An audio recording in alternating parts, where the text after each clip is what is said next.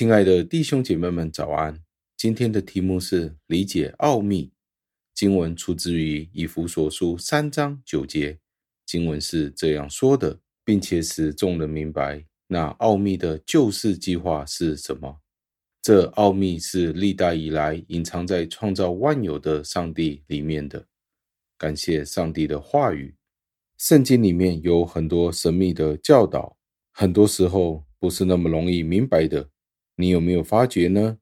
如果要明白，我们首先要谦卑自己，祈求上帝借着圣灵光照我们，使得我们在他的话语和工作里面得到益处。很多时候，我们对越不明白的事情越要追求，但是很多时候，我们必须要画一条界限，那就是上帝光照我们到什么的地步，我们就停留在那个地步。当我们有那种谦卑的时候，上帝就会把安息赐给我们，是生命上的安息。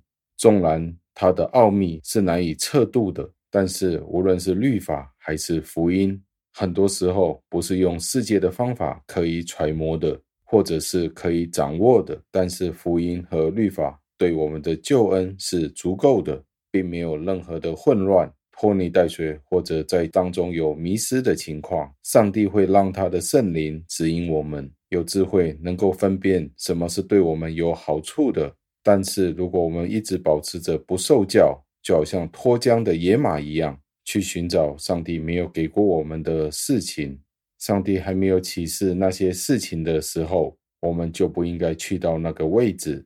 因为上帝的智慧是难以测度的，我们去到那个位置的时候，我们也不会有任何的得着。有很多的题目、议题是超过我们的智慧可以理解的。我们如果仍然要在那样子的范畴里面要去深究，只有一种情况，就是会越来越迷失。保罗在这里提到，就算是有信心的人，对上帝忠心的人，他都说他们也需要小心。要在敬畏与恐惧当中站兢，不要有过多的自由与猜测，免得超过上帝所要我们知道的。当我们清除那些怀疑的时候，上帝便会让我们惊讶他自己的作为。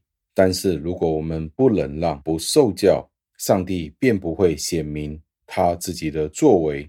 到最后，让我们默想，这其实是很愚蠢的。当我们去确信。